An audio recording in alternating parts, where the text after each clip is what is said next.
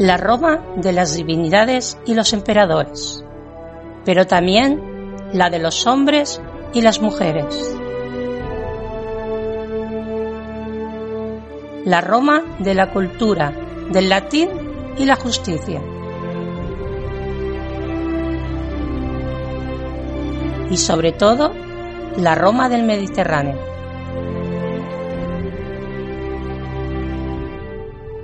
Bienvenidas, bienvenidos al Lignum en Roma.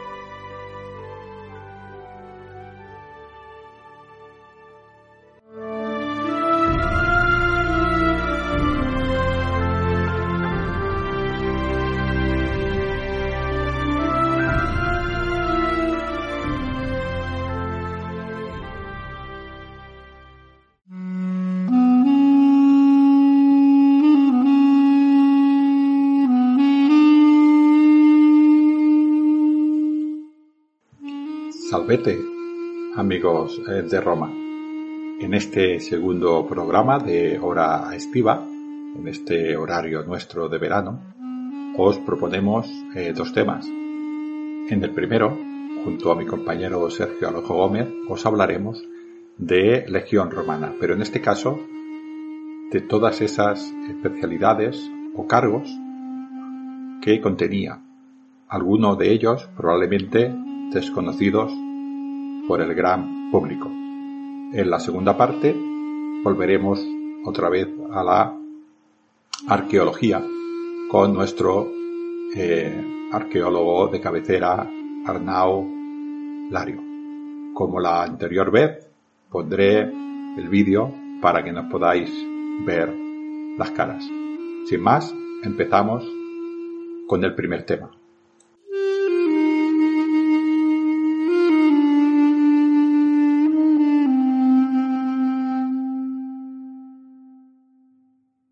En este caso vamos a hablar de cargos y especialidades, Sergio, en las legiones eh, romanas.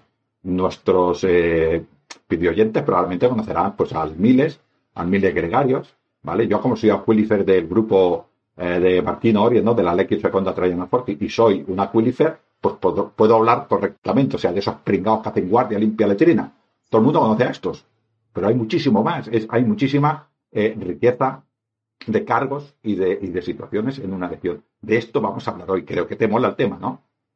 Sí, sí, sí, hombre, por supuesto. Así hacemos una pequeña radiografía de cómo se estructuraba un campamento militar, un castra, eh, legionario romano, ¿no? Entonces, eh, es importante pues saber primero las categorías y los rangos de mando y luego hablar de especialidades que podías encontrarte, porque no solo había legionarios, sino que dentro de un campamento pues podías encontrar muchísimos eh, cargos específicos, ¿no? Que se dedicaban a hacer tareas concretas que eso es importante, ¿no? Sobre todo entender que el más alto cargo de una legión, de un campamento, eh, en el caso que estuviera toda la legión acantonada, ¿no? Normalmente era el legado, ¿no? El legado imperial, que era el, general, el general de la legión y el que mandaba y el que movía todo el cotarro. Esa aspiración que tenemos algún día los centuriones a llegar a ser eh, un legado. Lo que pasa que, claro, que el centurión normalmente es de origen humilde, acaba, si puede, llegando al rango ecuestre, pero el legado ya tiene un rango senatorial, ya es un hombre nacido en una familia, una de las familias más importantes y que está haciendo ahí un curso sonorum. La mayoría de ellos están haciendo sus magistraturas y dentro de esas magistraturas, que por cierto algún día hablaremos también de magistraturas,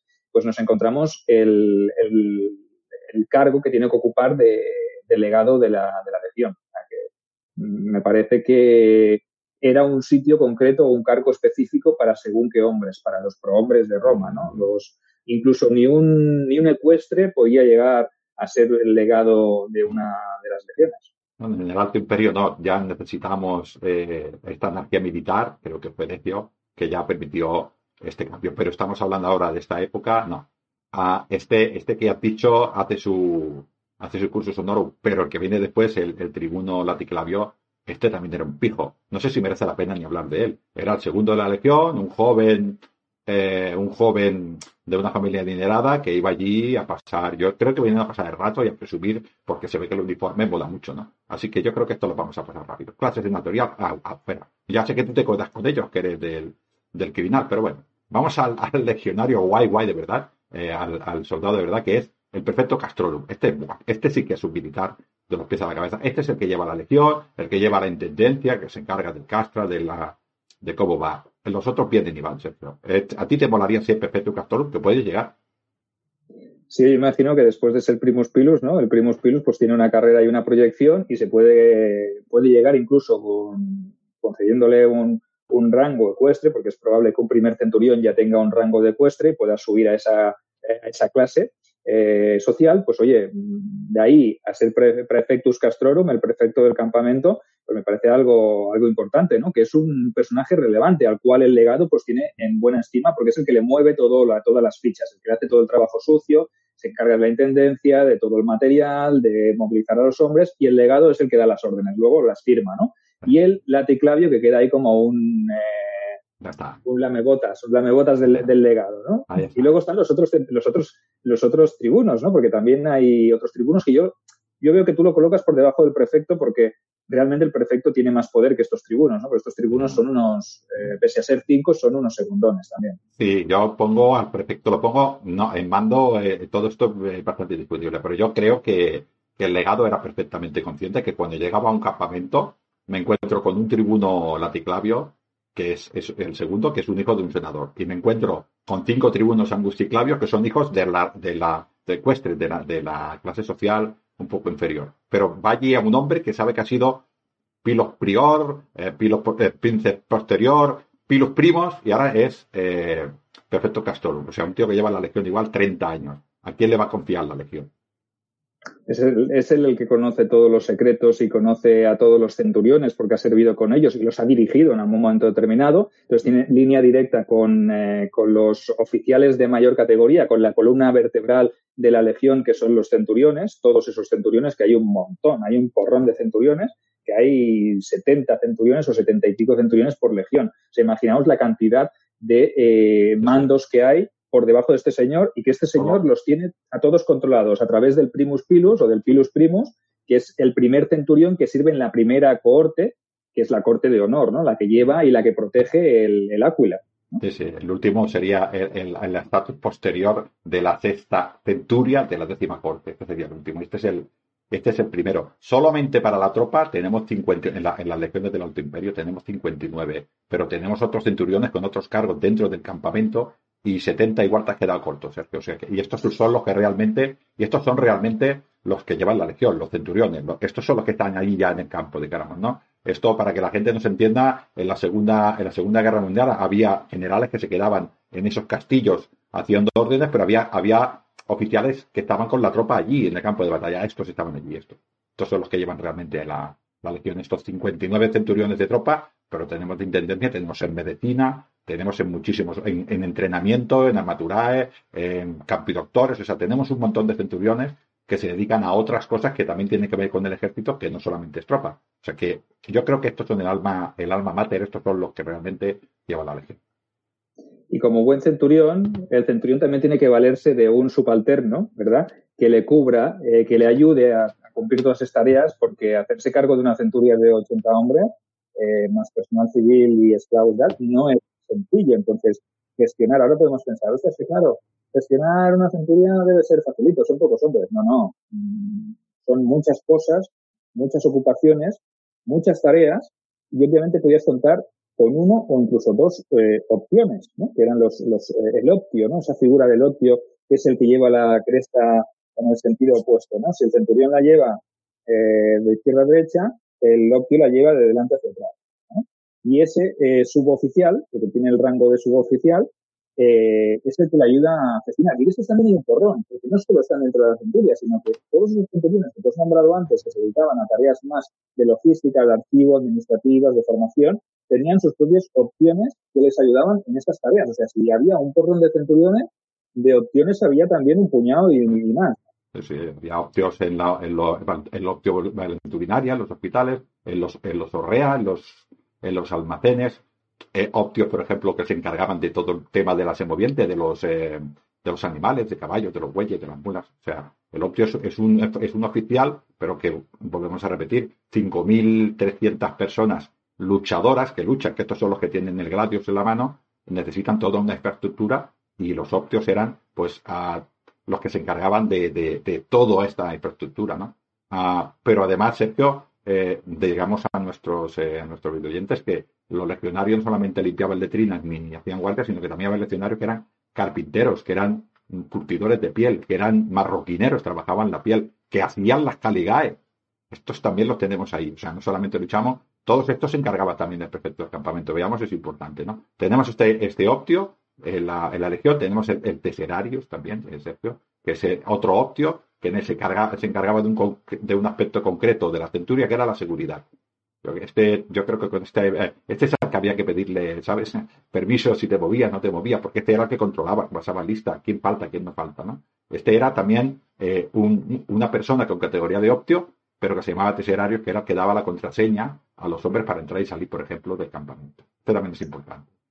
Daba la tesera, que también era la contraseña de los guardias, ¿no? Me, acuerdo yo algún episodio de histórico en el cual eh, un hombre se dormía haciendo una guardia o se equivocaba de contraseña o lo que fuera y no daba bien esa tesera, entonces eh, eso era un castigo, era un castigo duro, ¿no? Porque el que no estaba atento a una guardia ni una vigilancia ni estaba eh, que estaba al cargo del campamento, porque es la seguridad de, los demás legionarios y de los demás integrantes de un castra que están durmiendo, están descansando, ponen su seguridad en tus manos, ¿no? Imagínate la responsabilidad, ¿no?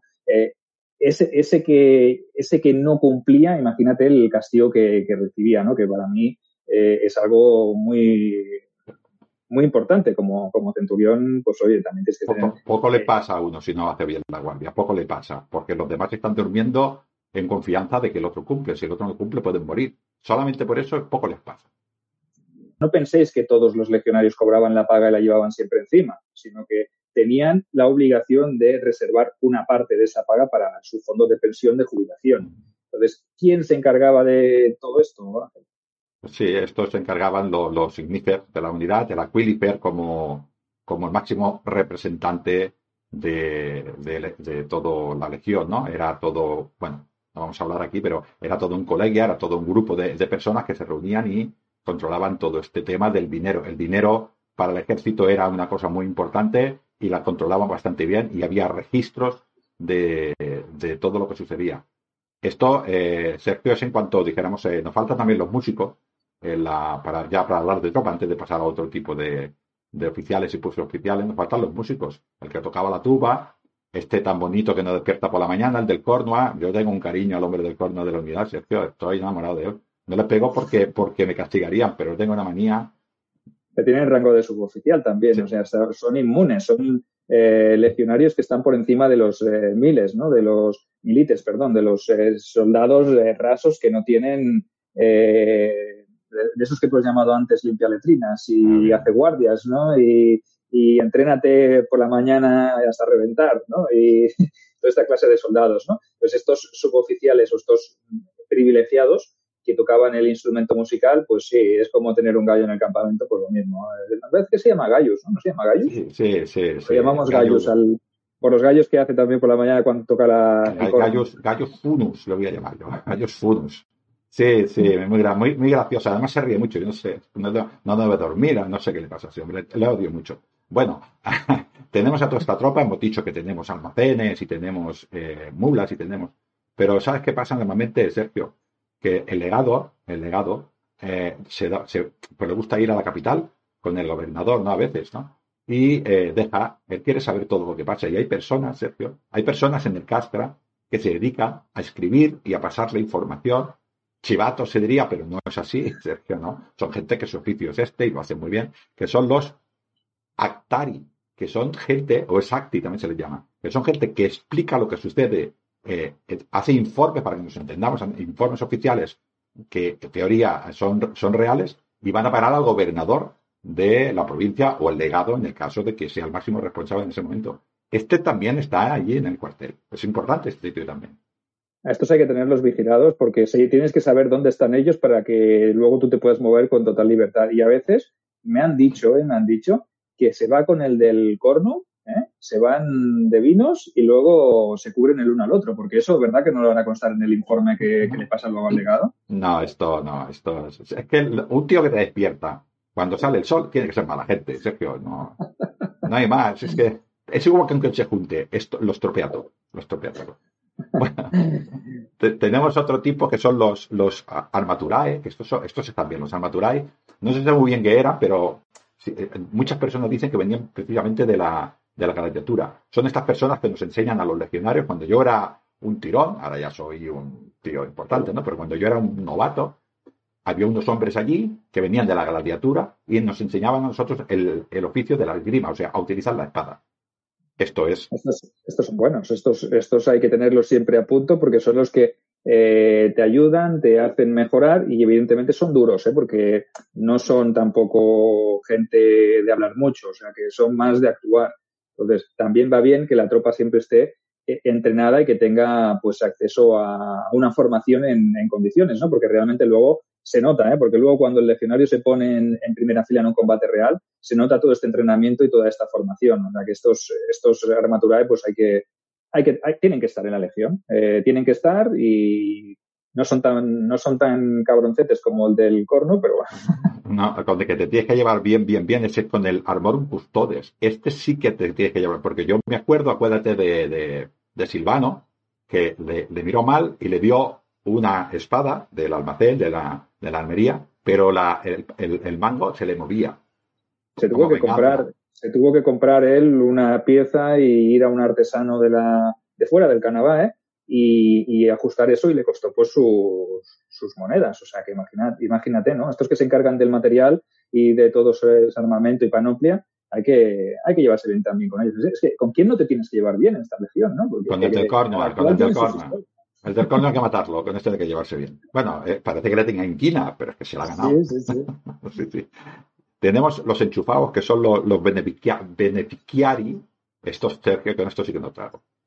Son estos, estos, sabes, que los escogen de la tropa y los llevan allá a, hacer otras cosas que no tienen nada que ver con la, con la legión, ¿no? Por ejemplo, pues eh, pues eh, hacer de pues de un tribuno y van con él aquí de pijos, o sea, no tienen que hacer guardia ni tienen que hacer nada, viven pues igual de bien que el tribuno. A mí eso no me mola. Pero tiene que haber de todo y esto lo hay en todos los eh, ejércitos, antiguos, modernos, contemporáneos y los hay también en todas las profesiones que sean eh, fuera del ejército, o sea que estos beneficiarios... Acaban enchufados todos, estos acaban luego enchufados.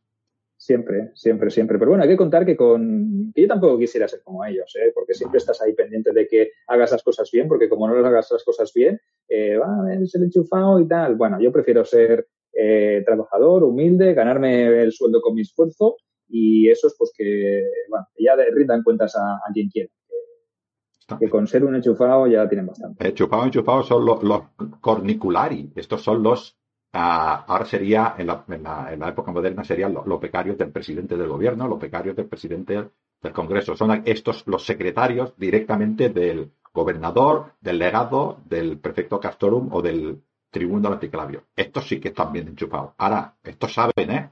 Estos saben tampoco se lo cambiaría, ¿eh? Todo el día metido ahí con documentos, haciendo cartas, haciendo peticiones, que si el legado dice, que si el tribuno dice, que si eh, escribe una carta a tal gobernador eh, o hazme un recuento de tal y de cual, todo el día ahí metido con una velita y escribiendo. Pero yo lo veo, yo lo veo haciendo la agenda. Señor, señor, ¿qué tiene? ¿Se acuerda aquella, aquella delicata y aquella prostituta buena le espera en su cuarto a las 5. Luego, señor, señor, tiene que acabar porque ahora va a venir el prefecto Castorum para hablarle del siguiente movimiento de la legión. Este, este tiene razón. Como un, como un día se equivoque de agenda, este desaparece. Bueno, pues más, más. Siempre hay movimiento en la legión, siempre hay movimiento. Tenemos al, al comentariensis, que este, eh, este era el redactor oficial de, eh, de las letras, de las comunicaciones, dijéramos, de la legión. Este, por ejemplo, cuando el legado tenía que enviar una carta al emperador, pues este se la escribía bien, ¿no? Y la sabía encabezar. Señor Claudio Germánico, Augusto, César, hijo de Marco Antonio y de, bueno, todas estas cosas que, ¿no? Ah, pues esto lo decía así. Y luego al final decía, le felicito por su cumpleaños. Este era un mensaje, pero cinco, cinco encabezados. Este sabía cómo hacerlo. Hombre, también es un arte, ¿eh? también es decir que eso no sé. Bueno, eso se lo deseo al, al, que, al que toca el corno por la mañana, le deseo que vaya allí, porque ahí sí que lo va a pasar mal y va a sufrir y va a ser la justa venganza y merecida por habernos despertado cada mañana con ese, con ese toque de, de corno que, que, se lo podía, bueno, a no ser que no nos censuren por el lenguaje impropio. A mí los que no aguanto, mira, esto ya a ver, Sergio, esto, esto es como se hablaba hasta ahora, bien, vale, todavía se los van ganando, pero estos candidatos, estos que van detrás, los candidatos, estos que están ahí esperando su ocasión para coger ese cargo, que los ves, ves, que se mueve uno de estos y detrás va ese otro. Pero se mueve y detrás va el otro. Los candidatos, ¿no? Esto no lo aguanto. Es que no los puedo ni ver.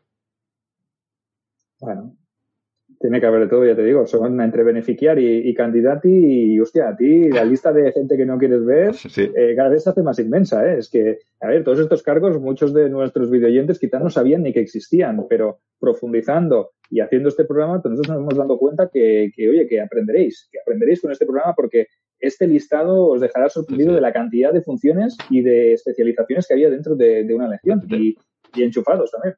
De, todo, de todos estos había Diskendi que eran aprendices, dijéramos, no, no novatos, sino ya aprendices. Estos todavía van detrás de estos. O sea que es, imagínate lo que, es, lo que es un principio, ¿no? Un cuartel general del ejército con todas estas gentes intentando aprender, con todas estas gentes redactando, con todas estas gentes eh, gestionando la legión. A los que no aguanto, Sergio, que yo sé que tú tampoco aguantas, son a los equites, a los jinetes. Esto sí que, esto no los aguantas, Sergio, tú, tú tampoco. Bueno, los EQITS son parte importante de la Legión. A ver, eh, los necesitamos. Ángel, los necesitamos. Son especializaciones, evidentemente, eh, llevan su caballo, se hacen cargo de su montura y tal. Y yo tampoco quisiera estar en ellos, porque tener todo el día el culo plantado en una silla de madera y, y tener que estar dando de alimento a tu caballo, que a lo mejor no tienes ni para alimentarte tú, que se alimentan de cebada también ellos como el animal, o que al final acabarán comiendo cebada. Eso merecen, comer cebada. Nosotros comemos trigo. Pero ahí lo dejo, ahí lo dejo. Ah, el que te gusta a ti mucho, Sergio, es este que es leccionario por nunca de uniforme, que es el Frumentari. Este, este, este sí, ¿ves? Este sí merece la pena, porque este salva vidas.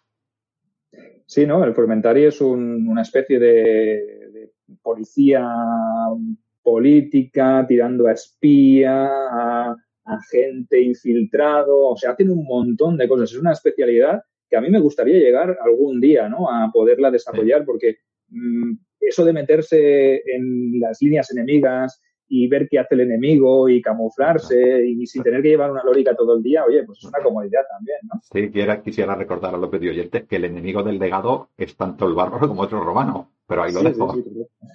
No, porque este tendrá que la doble función, ¿no? De tanto espiar a los enemigos internos como a los enemigos exteriores, ¿no? El Frumentari cumplía un poco esa función de, policía eh, secreta política a función del legado del gobernador o del propio emperador y luego estaba esa función de controlar al enemigo, ¿no? Que, y mezclarse con él también, que es una manera muy importante y muy interesante de obtener información, aunque también tiene sus riesgos, que te descubran, ¿no? Porque y tienes que saber hablar muchos idiomas, porque meterte en una tribu germana o en cualquier tribu de más allá del Limes, pues eh, debe ser eh, harto complicado, ¿no? Y, vamos, que yo tampoco quisiera ser como él, ¿eh? pero sí que es verdad que es una, una, una especialización bastante atractiva. ¿no? Es atractiva y, salva, y salva vidas, ¿no? Los, los, eh, bueno, tenemos los librari, que son los administrativos. Esto sí que, esto sí que los pobres, estos sí que son pringados. Esto solo hacen factura para que nos entendamos, ¿no?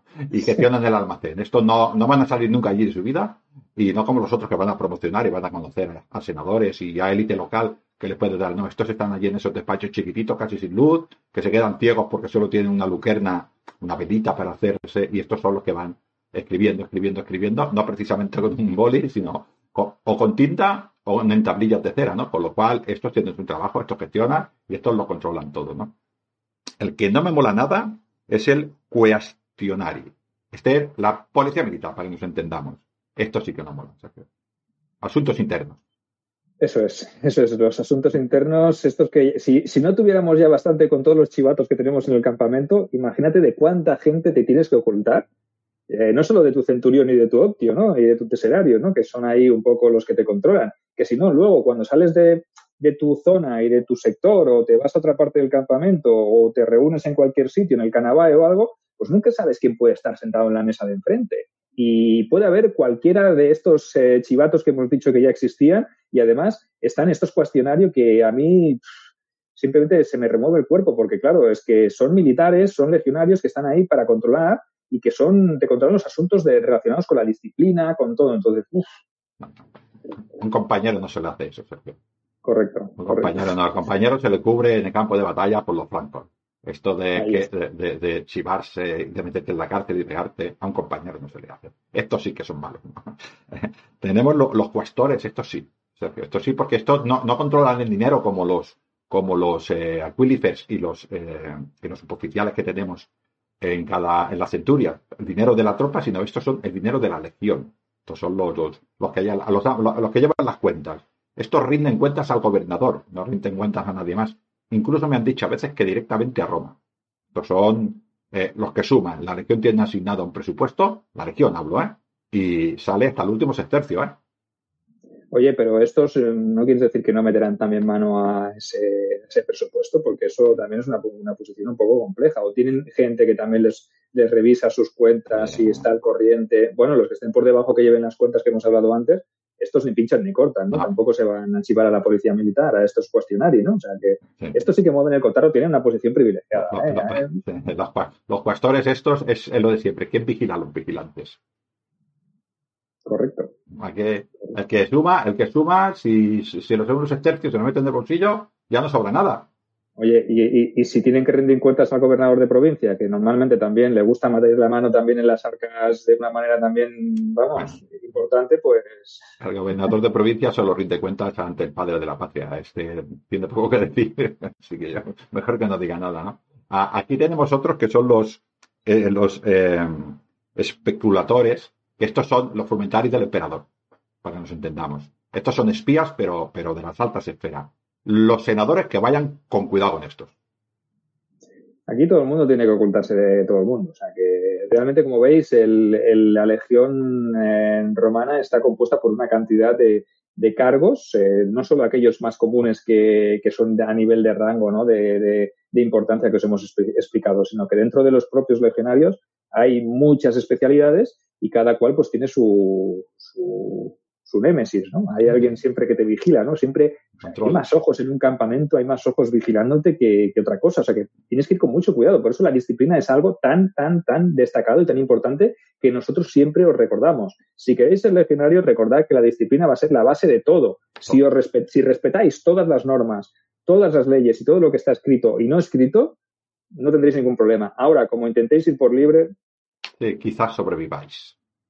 Quizás. Eh, eh, voy a decir ya el último, porque si no se nos alargará el programa, que son los extratores.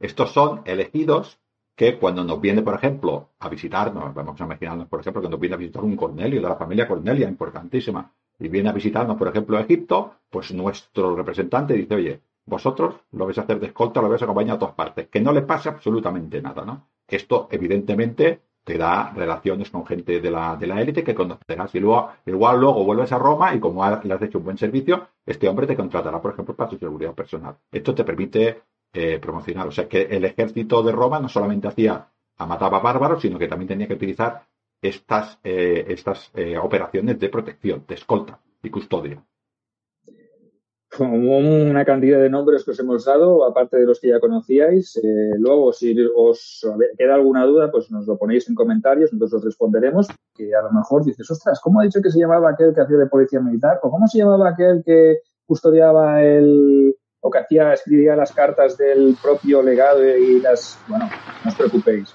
Tenemos aquí las vías de contacto y que se suscriban al Sergio Gómez en YouTube para que les suene la campanita o que se suscriban también al Lignum en Roma para que también les avise la aplicación y así no se perderán nada. Que pregunte que contestaremos.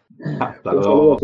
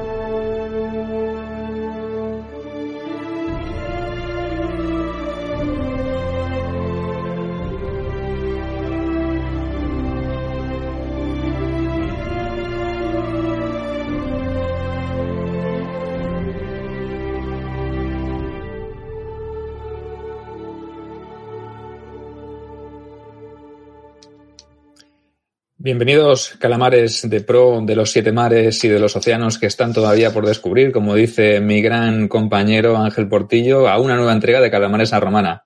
¿Qué tal, Ángel? ¿Cómo estás? Yo estoy bien, pero búscate una frase para introducir, ¿eh? que esto cuesta encontrarla. ¿no? No sé, calamares entre, el Adriático y el Jónico, no sé, antes que no hay mares en el Mediterráneo y el de Luguria y otra gente, ¿no? Soy bueno, un plagiador, pero la frase mola. hombre, sí que mola. Sí, es una pasada. La digo yo con voz. Calamares de los siete mares y océanos por descubrir. Es espectacular. bueno, vamos a centrarnos que nos perdemos enseguida. Eh, arqueología, eh, la excavación, en este momento nos vamos a poner un poquitín más técnicos y vuelve otra vez el gran Arnau, eh, joven pero grande Arnau. ¿Cómo estás Arnau? Muy bien, muy bien. Hemos cambiado un poco de paisaje para que nos toque un poco el aire, pero aquí estamos igualmente. Oye, pues hoy vamos a hablar en esta entrega de la excavación en sí, ¿no? De cómo es una excavación arqueológica y nos vas a explicar un poquito la parte más, más técnica que seguramente muchos de los videoyentes desconocerán. Eh, recordad que hablamos de historia, ¿eh? de la historia de la arqueología en el primer vídeo y en este pues vamos a hablar un poco de un de una parte más eh, técnica, más de trabajo y más sobre el terreno y Arna pues nos va a detallar cómo son las excavaciones o cómo funcionan. Así que adelante, eh, la excavación es tuya. Muy bien, gracias. Pues voy a ponerme a trabajar. Eh, lo primero que tenemos que entender es que eh, una excavación no es, como hemos visto en el programa anterior, no es vaciar un yacimiento, sino que es eh, un poco tirar para atrás el proceso de sedimentación que se da pues, en cualquier lugar cuando lo dejas abandonado y a la intemperie. Es decir, mientras que de normal, pues un yacimiento se irá llenando de tierra a medida que vaya pasando el tiempo, que vayan cayendo edificios, que vayan eh, construyendo encima, pues lo que hacemos en una excavación es ir de arriba hacia abajo, pero manteniendo esta estructura de, capas que se da pues al revés de forma, de forma natural o, a veces artificial. Entonces, eh, lo que tenemos que también tener en cuenta es que actualmente el método que se usa es el que se llama el método eh, Harris, es decir, eh, un método según el cual hay que ir excavando de arriba hacia abajo, evidentemente no vas a excavar de abajo hacia arriba, pero también vas a tener que documentar todo lo que sale en este orden. Por lo tanto, si tenemos un, un yacimiento con cuatro capas, vas a empezar por la más reciente, evidentemente, y luego vas a ir bajando. Entonces, tú le, vas a dar de, nombre a la, capa que sería la 4 en, orden vertical.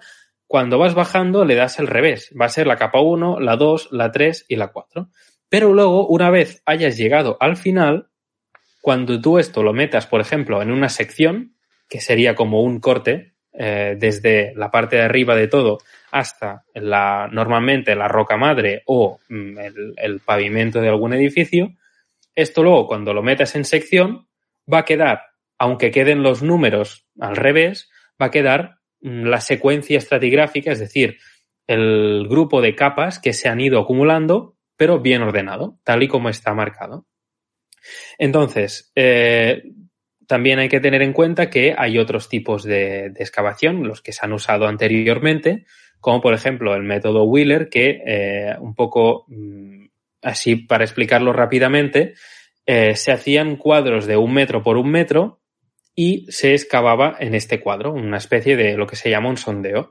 Pero se hacían eh, cuadros de un metro en una, digamos, una reja, una rejilla eh, de muchos cuadros de un metro, dejando entre cuadro y cuadro, es decir, entre sondeo y sondeo, entre agujero y agujero, un espacio de, pues, de 50 centímetros, mm, un metro, mm, depende. Entonces quedaba una especie de, eh, una especie de gofre. Para que nos venga en la cabeza, quedaba una especie de gofre, un huecos de un metro por un metro, dos metros por dos metros, y luego los testigos en medio, que se llama así, mm, que no se excavaban para un poco eh, mirar la, la, la, secuencia estratigráfica, el corte, y ahí puedes ver, pues hay una capa que hace así, otra así, un derrumbe, lo que sea, ¿no? Y lo, lo podías ver. Pero esto era, era muy, muy ortopédico y poco impráctico porque lo que no te permitía era ver el yacimiento desde arriba, porque tú lo único que veías era un grupo de cuadros vacíos con, por ejemplo, un muro, pero un muro que si iba en línea recta quedaba cortado por dos diagonales, luego otras dos diagonales, quedaba un poco, no, podías ver un poco las secuencias estratigráficas, pero no veías eh, la, imagen en general, porque estaba todo el rato cortado por estas, estas líneas, estos testigos. Entonces, el método que se usa hoy, si queréis ampliar, es el método Harris, que se llama así por el hombre que, escribió el, el, libro, que se basa básicamente en esto, en analizar los estratos y excavar en extensión. Es decir, que se excava todo, no se dejan testigos.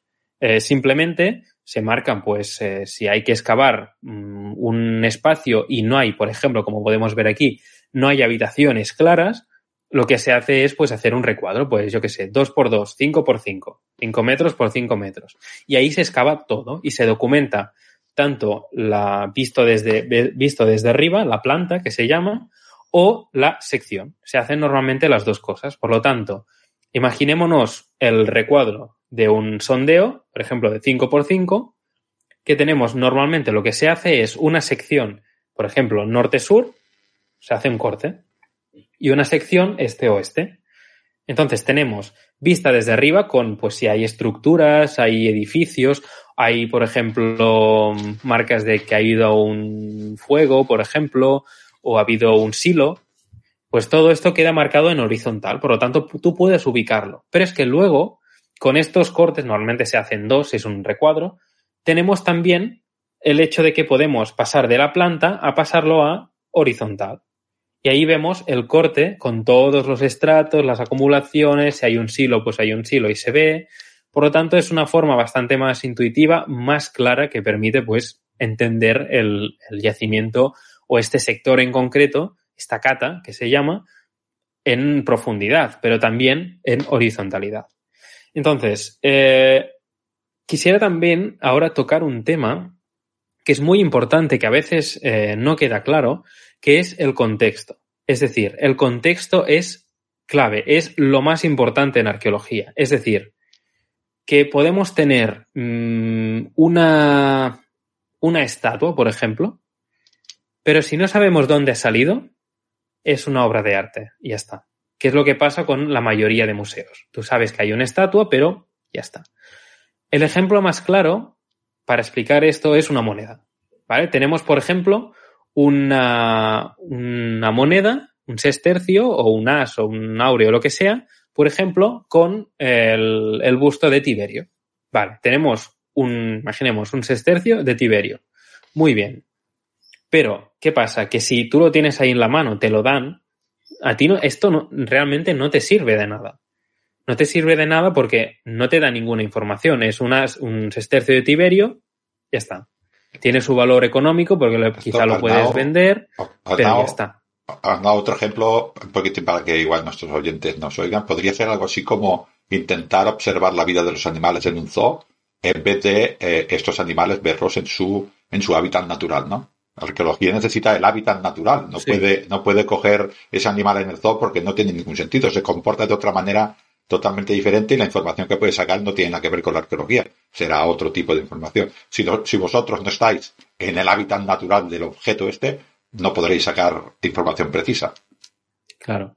Pero también, claro, también es importante, eh, vamos a poner un ejemplo muy extremo.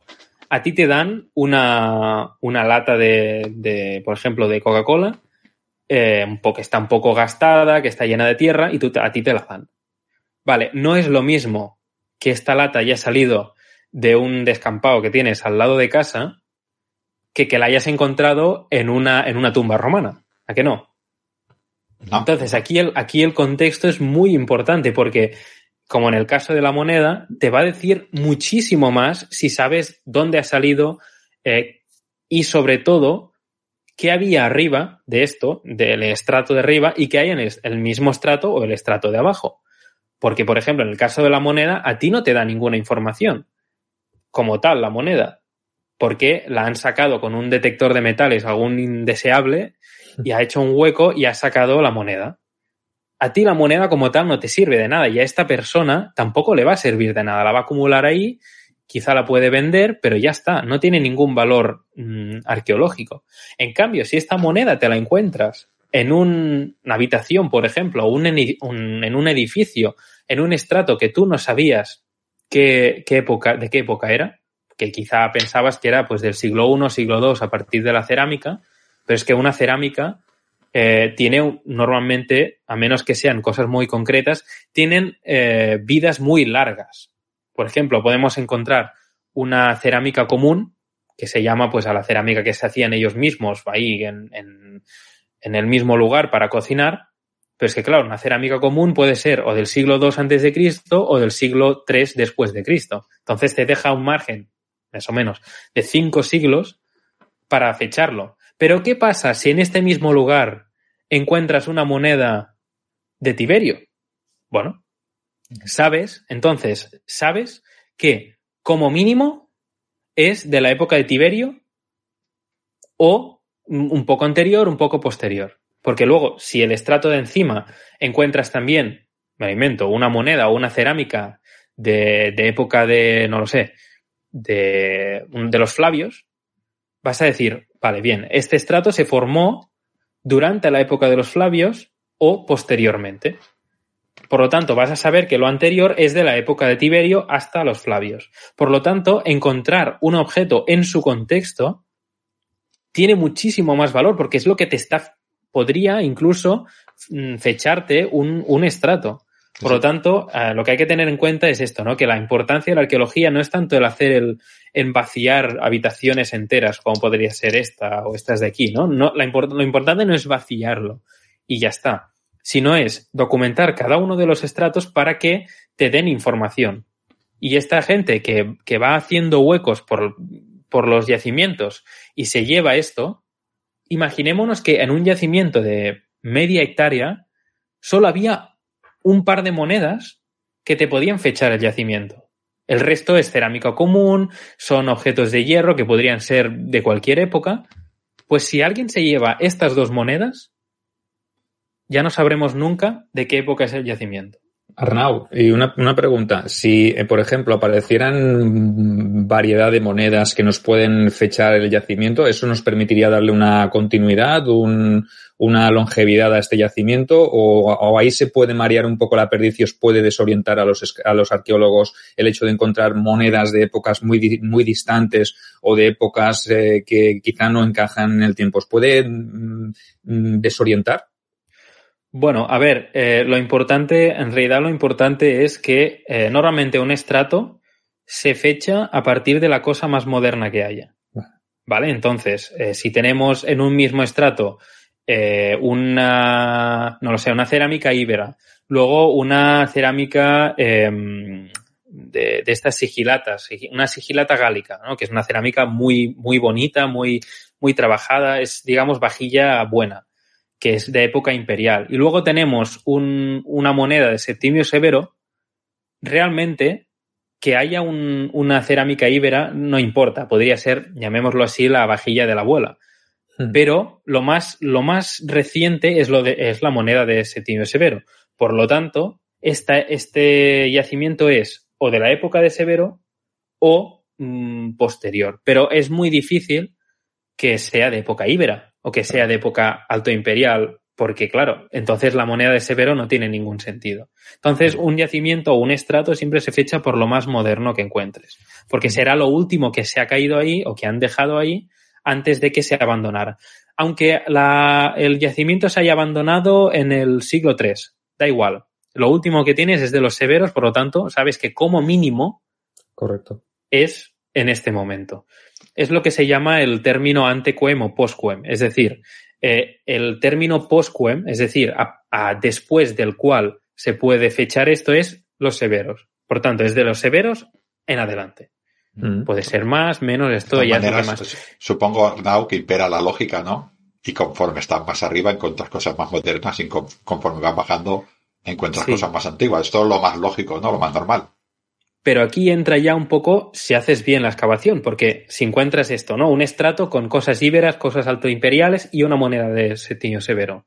En el, en el de arriba, quizá encuentras pues monedas, un par de monedas de algún emperador de estos desgraciados del siglo III y pues alguna, alguna cerámica pues de importación africana, cerámica de cocina africana eh, que bueno, esto es posterior. Entonces, tú vas a saber que el estrato anterior es entre severo y la época del siglo III.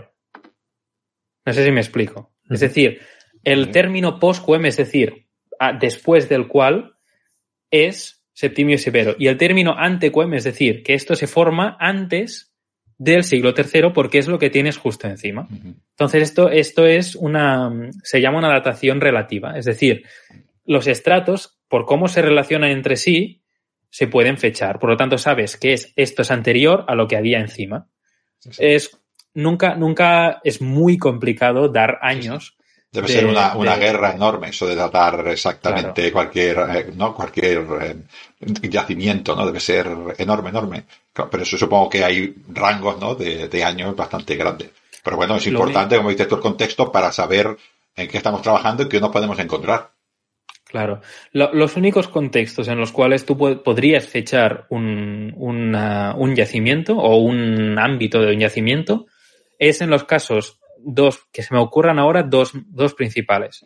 Uno, una destrucción catastrófica, es decir, eh, por ejemplo, estás en, excavando en, uh, que lo he hecho, ¿no? Estás excavando en Aquileia, ¿no? En el norte de Italia, estás excavando ahí. Y tú sabes que los, eh, pues los unos mm, se cargaron la ciudad en tal año, 450 y algo, no, no, no me acuerdo. Se cargan la ciudad en ese año. Entonces, tú sabes que si hay un estrato, por ejemplo, de, de carbones y cenizas, tú sabes que lo, lo, que sea anterior a esto ya sabes de qué época es. Y lo quemado y lo que haya justo encima, si hay un derrumbe, puedes fecharlo e, en año y mes casi. Es una referencia, ¿no? Sería como claro. una referencia, ese, ese, claro. ese hecho histórico que tú puedes documentar a través de, de, lo, de lo, escrito, ¿no? Entonces claro. te da una referencia para ti como arqueólogo poder hacer esa diferenciación de antes y después, ¿no? Claro, y el otro es un enterramiento. Es muy fácil porque es lo que se llama un contexto cerrado. Es decir, se hace la tumba, se mete el cuerpo, se mete pues el ajuar, lo que sea, y se cierra. Ya está. Es decir, es un contexto cerrado. Es un contexto en el cual se ha hecho para un propósito concreto y se ha cerrado en el mismo momento. Por lo tanto, una tumba, si encontrases, pues, no sé, monedas o una inscripción que te dice, pues, murió el tal, el año tal esto es un contexto cerrado. Entonces, o destrucciones catastróficas o intencionadas, pero bueno, eso que se destruye en un solo día o en unos días, o una tumba. El resto es casi imposible de, de fechar en, en, una, en un año o en, ya en un día, un mes es imposible. Pero para que nos entendamos, entre comillas, lo peor que nos puede pasar a los arqueólogos es que este sitio se haya abandonado voluntariamente y la gente se haya llevado pues todas sus, sus cosas y todos sus elementos de valor. Sí, que preferís Pompeya, que... ¿no? Preferís Pompeya ah. antes de que la gente abandone una ciudad. Yo Pompeya le... sabes, sabes hasta qué día eh, se destruyó, ya está. O sea, esto es, es, es el... Allí digamos, Sergio el tenía una villa en Pompeya y nunca ah, lo quiere qué decir. Tiempos. Qué tiempos aquella villa, lo que fue, que... fue lo que me costó construirla. Bueno, a mí no, a los esclavos que la construyeron, evidentemente. Claro, hubo que comprar esclavos nuevos, pero al menos, al menos estás aquí. Correcto. No, pues eso. Entonces, eh, esto es la parte que quería que quedase muy clara porque es los, digamos, la, lo más importante de la arqueología. Es decir, el concepto en sí, cómo se organiza y el contexto, que es lo más importante. Por lo tanto, eh, la próxima vez que alguien me escriba en mi canal comentarios de, oye, es que ¿por qué te quejas de, de los, de los que van con detector de metales? Pues ahora ya lo sabéis. Porque ah. si, si van y, y te excavan un yacimiento, no te excavan, te vacían un yacimiento y te quitan todas las cosas que se pueden, que te pueden permitir darle una, una fecha, te han puteado. Es que no hay otra forma de decirlo. Por lo tanto, es, es muy importante.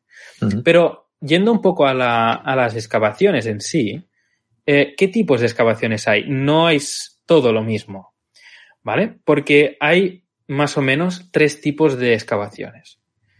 La, la, más conocida quizás sea la excavación típica que podéis ver cuando vais a un yacimiento, como Ampurias, por ejemplo. Hay una época del año en la que se hace un curso y allí pues vienen estudiantes que pagan y hacen un, bueno, una excavación. Se manchacas, eh, los claro. Esto es una excavación programada. La primera de las tres es una excavación programada, es decir, una excavación que, como dice el nombre, se prepara con antelación, se decide dónde se va a excavar, que eso es lo más importante, dónde vamos a excavar, cuánto tiempo, con qué objetivos. Y estas son las excavaciones que las desarrollan pues universidades, museos, centros de investigación, eh, todas estas instituciones que pues consiguen subvenciones o tienen dinero propio o hacen que la gente pague para excavarlo y eh, con eso financian una excavación. Por ejemplo, en, aquí en Ampurias, este lugar de aquí, ¿no? Que, que, está un poco vacío, podrías mirar, vale, vamos a, vamos a excavar aquí para decir, bueno, a ver qué hay, eh, nos interesa buscar pues esta calle, a ver si había tiendas o no, lo que sea. Esto es una excavación programada. Una excavación que está pensada con un objetivo, tiene una fecha de inicio y una fecha de, de, de fin, digamos. Y en este caso eh, se hace con intencionalidad o con voluntad científica para aprender sobre esto, eh, publicar luego en artículos o monografías o lo que sea, y así pues avanzar en el conocimiento. Entonces estas son un poco las más tranquilas, las más eh, pacíficas, digamos, ¿no? Las más sencillas en este sentido. Se parece, Luego, Arnau parece que vayáis con, con cuchillos los arqueólogos. Sí, sí, sí. Pacíficas. Mm, bueno, bueno, digamos no, más no lo tranquilas. descarta, no lo descarta. Digámoslo así. Sí, es decir, que si tú vas a excavar ahí, sabes que en realidad da igual si terminas de excavar eso o no. Mm, Porque si no, vas a seguir el año que viene y ya está. ¿Vale? Esta es, esta es la parte eh, que haces y que conoces cuando eres estudiante y vas de voluntario a excavar. Luego ya hablaremos de quién excava. La segunda y la tercera son las más eh, duras. Eh, la segunda, un poco menos intensa que la tercera, son las preventivas. Es decir, al menos en, hay algunas diferencias, pero lo que más me conozco es en Cataluña hay una, una ley de, de, patrimonio. Entonces, cualquier, cualquier obra que se haga en un terreno de interés arqueológico, que esto lo podemos ver y esto es público, viendo la, la carta arqueológica, cada comunidad autónoma tiene la suya, pero funciona un poco distinto, por lo tanto voy, voy, a hablar de lo que me conozco. En el caso de Cataluña hay una carta arqueológica, entonces tú ahí puedes ir a consultar si, por ejemplo, eres un promotor eh, inmobiliario y quieres construir un bloque de pisos, una urbanización en un terreno. Por lo tanto, lo que tienes que hacer es ir ahí y mirar si eh, te sale marcado como que es posible que haya algún yacimiento ahí. ¿Vale? O, por ejemplo, un, un, ayuntamiento o un servicio de arqueología de, una ciudad o de una comunidad autónoma dice, oye, vas a excavar aquí, pero primero vamos a eh, hacer un sondeo o un par de sondeos. Un sondeo, por las que quizá no se vieron en el primer vídeo, es un, digamos, una excavación, pero pequeña. Es decir, un recuadro, pero quizá de un metro por un metro, dos metros por dos metros, que lo que hace es un poco eh, bajar hasta el fondo, excavarlo bien, pero bueno, bajar hasta el fondo para ver si hay restos ahí o no. Luego es como una especie de muestra. Tomas una muestra y dices, vaya, pues si aquí no ha salido nada, vamos a hacer uno más allá, pero si no, bueno, podemos considerar que no hay nada. Luego, si se, cuando se hacen las obras se encuentra algo, pues ya, ya se, se excava. Entonces, según esta ley, eh, si tú eh, haciendo unas obras, ¿no? Tanto si eres una institución pública como una entidad privada, si excavando para hacer, el, por ejemplo, el parking de, un edificio o los, o los, cimientos, encuentras restos, tienes que pararlo, ¿vale? Tienes que parar la obra, eh, hacer una especie de concurso o contratar a una empresa de arqueología, que existen empresas de arqueología, y eh, contratar a esta empresa para que te haga la excavación y luego te haga una memoria que se entregará. Esto ya, ya lo hablaremos. Entonces, por ley, si tú te encuentras, esto por si hay alguien un poco despistado, si tú te encuentras una restos arqueológicos en tu, en tu obra, de una cierta entidad, pero incluso si son trozos de cerámica, da igual. Mm, Si hay alguna indicaciones de que podría haber ahí restos arqueológicos, tienes que parar la obra y contratar y pagar de tu bolsillo la empresa de arqueología que vaya a excavar eso. Porque se sobreentiende que este patrimonio es de todos. Por lo tanto, si tú quieres sacar un rédito económico de, de una parcela, ¿vale? Eh, tienes que eh, proporcionar a la gente su patrimonio. Por lo tanto, si tú vas a, ganar dinero con, este, con esta parcela y la vas a excavar y la vas a explotar, tienes que también pagar esta parte. Por lo tanto, mmm, las preventivas lo que se hace es, en vez de comenzar ya la obra y encontrártelo, te dicen, bueno, vamos a excavar aquí, aquí y aquí, quizás unos sondeos, para, eh, porque sabemos que ahí hay cosas y por lo tanto, preventivamente ya excavamos antes de que empiecen las obras. ¿Vale? Cuando no pasa esto, porque en la carta arqueológica no sale nada, no te dice que bueno, haya. Bueno, espera, Arnau, eh, sí. digo, porque nos vamos a comer el tiempo y si la sí. gente quiere saber qué es una excavación de urgencia, ¿eh?